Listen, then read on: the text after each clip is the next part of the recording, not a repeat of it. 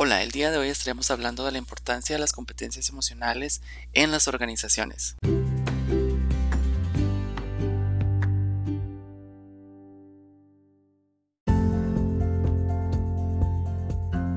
Primero que nada, empezaremos por definir qué es una competencia y esto es se han dado muchísimas teorías, pero podemos decir que es una capacidad efectiva para llevar a cabo una actividad laboral de manera exitosa y aquí hablamos básicamente de lo laboral y no es una probabilidad de éxito tener una competencia desarrollada en la ejecución del trabajo, pero es una capacidad que nos puede ayudar a desempeñarnos de una mejor manera dentro del ámbito laboral y es una capacidad real y demostrada.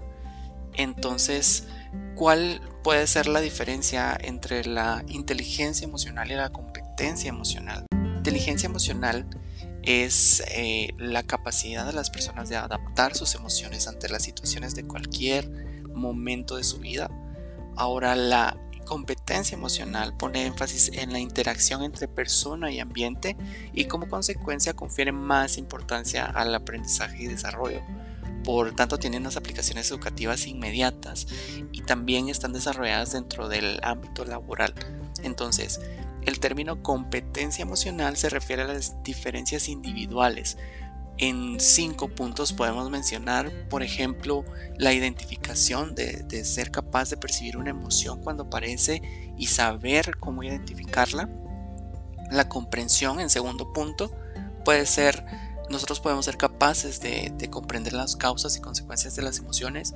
En un tercer punto podemos ver una expresión de emociones de una forma socialmente aceptada, la regulación y, regular el estrés o las emociones cuando no son apropiadas al contexto laboral.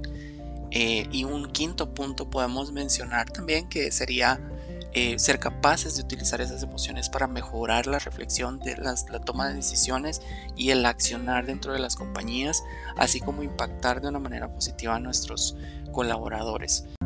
Ahora, podemos eh, saber de que una buena gestión y una buena identificación de las emociones no se relaciona con las capacidades intelectuales, pero es sin duda el mejor indicador de la inteligencia. Es por ello que los trabajadores que sepan manejar sus emociones sabrán cómo dirigir un equipo con mayor éxito y no solo serán más aptos para llevar a cabo las habilidades de, de motivación, de persuasión, sino que también entenderán mejor a los miembros de su grupo sabrán cómo relacionarse con ellos, cómo ayudarlos en sus complicaciones. Y acá hablamos tanto de las competencias de autogestión como la gestión de relaciones, que por ejemplo la autogestión nos habla de, la identificación y la conciencia de uno mismo, la valoración, la autoconfianza, los logros, la iniciativa de lograr un desarrollo y un cambio y la gestión de las relaciones, que es una conciencia social, ser empáticos, un liderazgo inspirado y el desarrollo de los demás y pues acá hablamos también de la regulación emocional y la autonomía emocional. Para concluir, el invertir en competencias emocionales dentro de las organizaciones nos puede dar muchos resultados positivos. Por ejemplo, resolver situaciones delicadas con los compañeros, contribuir a mejorar la relación con los clientes, afrontar críticas y retroalimentaciones y perseverar en las tareas hasta completarlas, así como hacer algo mejor para la compañía y afrontar exitosamente los retos que nos plantea. Sin embargo, pues eh, sabemos que el riesgo de no desarrollar esas competencias en las unidades de trabajo puede hacer menor el desarrollo del éxito, tanto en los individuos como en la empresa. Entonces, esto es lo importante de poder identificarlas y gestionarlas de una manera apropiada dentro de las organizaciones. Muchas gracias por escucharnos.